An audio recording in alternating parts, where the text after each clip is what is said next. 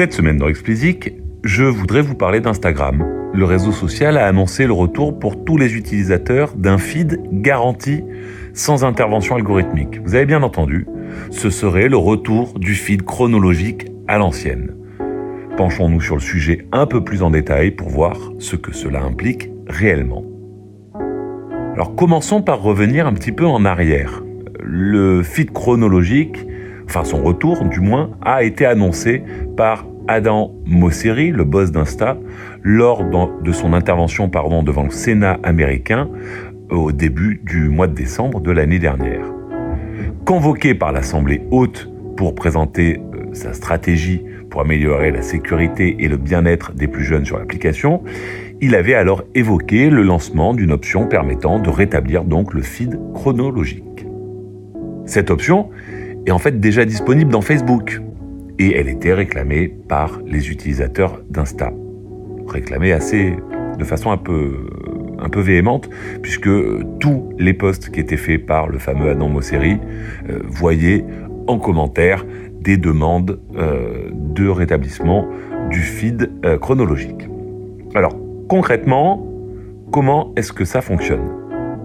Lorsque vous ouvrez Instagram et que vous cliquez sur le logo en haut à gauche de votre écran d'accueil, vous avez dorénavant la possibilité d'accéder à un feed chronologique, soit de vos comptes favoris, donc en gros, vous allez voir tous les comptes que vous aurez sélectionnés en favoris, limités à 50, hein, semble-t-il, euh, dans leur ordre chronologique de poste, soit plus largement sur tous vos abonnements.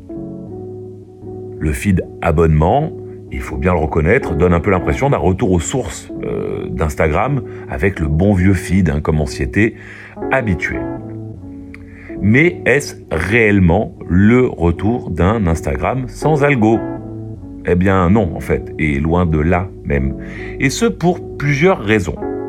Alors tout d'abord, un point qui pourra sembler à certains d'entre vous assez technique, mais qui à mon sens a toute son importance, c'est que vous ne pouvez pas sélectionner un des deux feeds chronologiques par défaut. Ça veut dire que vous devez modifier le paramètre d'affichage à chaque fois que vous vous connectez à l'application. On va dire que c'est pas hyper pratique et soyons réalistes, deux minutes, personne va le faire à chaque fois. Je pense même qu'Insta espère qu'en mettant les deux types de feeds en parallèle, les utilisateurs réalisent en fait les bénéfices de cette intervention algorithmique et qu'à terme, la différence de qualité de recommandation entre les deux méthodes donne un avantage définitif au fil concocté par l'algorithme.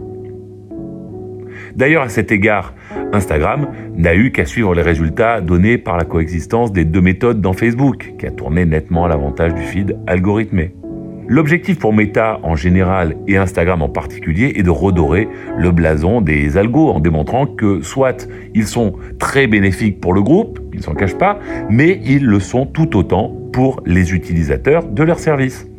Ce qui apparaît surtout clairement, en fait, je trouve, c'est la volonté d'Instagram d'apaiser ses utilisateurs qui demandent cette option depuis longtemps et d'apaiser par la même occasion le Sénat américain, ce qui n'est pas une mince affaire. Instagram semble se dire coupons l'herbe sous le pied de ceux qui accusent les algorithmes de tous les maux. Eh oui, puisque l'option non algorithmée est disponible, si vous subissez les algorithmes, c'est votre faute, c'est plus la nôtre. On peut également saluer la stratégie très habile d'Instagram, qui consiste en fait à détourner le sujet des vrais lieux d'engagement sur l'app, car le feed n'est plus le principal lieu d'engagement d'Instagram. Sont plutôt les Reels et les Stories aujourd'hui qui lui dament le pion. Et eux fonctionnent avec des algorithmes omniprésents. Mais l'option est là, disponible. Et cela devrait suffire à calmer les plus véhéments détracteurs du feed algorithmé.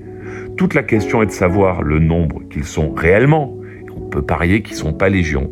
Et en fait, Meta se sera acheté un peu de tranquillité sur ce point, sans prendre le risque de gripper sa mécanique bien où il est. Je ne sais pas pourquoi, mais depuis que j'écris cet article, en fait, j'ai une phrase qui me revient dans la tête. C'est une phrase, euh, je crois de mémoire, du film de Visconti, Le Guépard. Et cette phrase, elle dit quoi? Il faut que tout change pour que rien ne change. Je crois qu'il est assez simple de comprendre pourquoi ça me trotte dans la tête. Allez, c'est tout pour cette semaine. Comme d'habitude, si vous ne l'avez pas encore fait, abonnez-vous à la newsletter. Le lien est en description. Et pour me soutenir, donnez-moi 5 étoiles sur Apple et abonnez-vous où que vous nous écoutiez.